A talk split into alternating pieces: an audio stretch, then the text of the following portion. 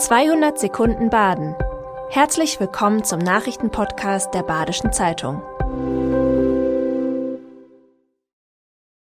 SC Freiburg-Kapitän Christian Günther steht vor dem Comeback. Seit seinem Armbruch in einem Testspiel im Sommer 2023 hat Christian Günther statt der erhofften schnellen Heilung eine regelrechte Odyssee hinter sich. Bakterien hatten sich in der Wunde eingenistet und der Arm brach erneut. Es folgten Operationen, Antibiotika und zuletzt eine intensive Reha. Jetzt trainiert der Abwehrspieler wieder, allerdings noch mit einer Schiene, trotz dessen verspürt er keinen Unterschied zur Zeit vor seiner Verletzung.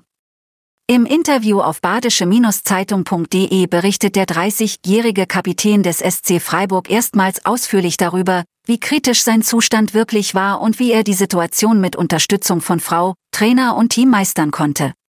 Der Lokführerstreik bei der GDL ist gerade erst vorbei. Da kommt auf Fahrgäste die nächste Herausforderung zu. Verdi ruft für Freitag zu Warnstreiks im Personennahverkehr auf. Auch in Freiburg soll der Verkehr stillstehen. Ob einzelne Bahnen fahren und ob es Ersatzfahrpläne geben wird, war zunächst nicht bekannt. Verdi verhandelt in fast allen Bundesländern über bessere Arbeitsbedingungen in kommunalen Nahverkehrsbetrieben. Im Südwesten wollen die Beschäftigten die Anrechnung von Verspätungen auf die Arbeitszeit und eine Schichtdienstzulage erreichen. Unterstützt werden die Beschäftigten von der Klimabewegung Fridays for Future. Ein erneuter Produktionsstopp nach Hygienemängeln hat das Ende der Bäckerei Geri aus Titisee Neustadt besiegelt. Ein potenzieller Investor ist abgesprungen und rund 160 Mitarbeitende haben die sofortige Kündigung bekommen. Bei einer Lebensmittelkontrolle am letzten Donnerstag war zum wiederholten Mal ein Schädlingsbefall festgestellt worden. Der ehemalige Geschäftsführer wirft den Kontrolleuren unverhältnismäßige Härte vor und spricht von einer Hexenjagd. Das Landratsamt weist die Vorwürfe zurück. Am Ende der 65-jährigen Geschichte der Bäckerei ändern diese Streitigkeiten jedoch nichts mehr.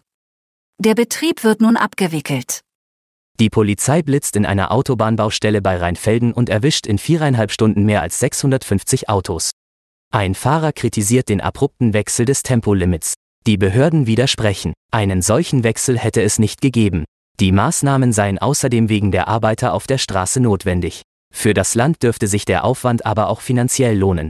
Die Bußgelder betragen sich auf mindestens 13.000 Euro und fließen in den Landeshaushalt. Mit einem Tor in der Amateurliga vor ein Millionenpublikum. Das ist Florian Ries gelungen.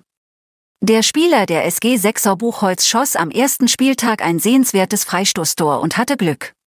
Ein Freund filmte die Aktion und lud das Video beim ZDF hoch. Auf dem entsprechenden Portal bekam der Treffer dann die meisten Stimmen. Diesen Samstag wird Ries deshalb um 23 Uhr im aktuellen Sportstudio beim Torwandschießen zu sehen sein. Dann sehen Millionen von Zuschauern, ob sich sein gelegentliches Training gelohnt hat. Das war 200 Sekunden Baden. Immer montags bis freitags ab 6.30 Uhr. Aktuelle Nachrichten rund um die Uhr gibt's auf der Website der Badischen Zeitung badische-zeitung.de.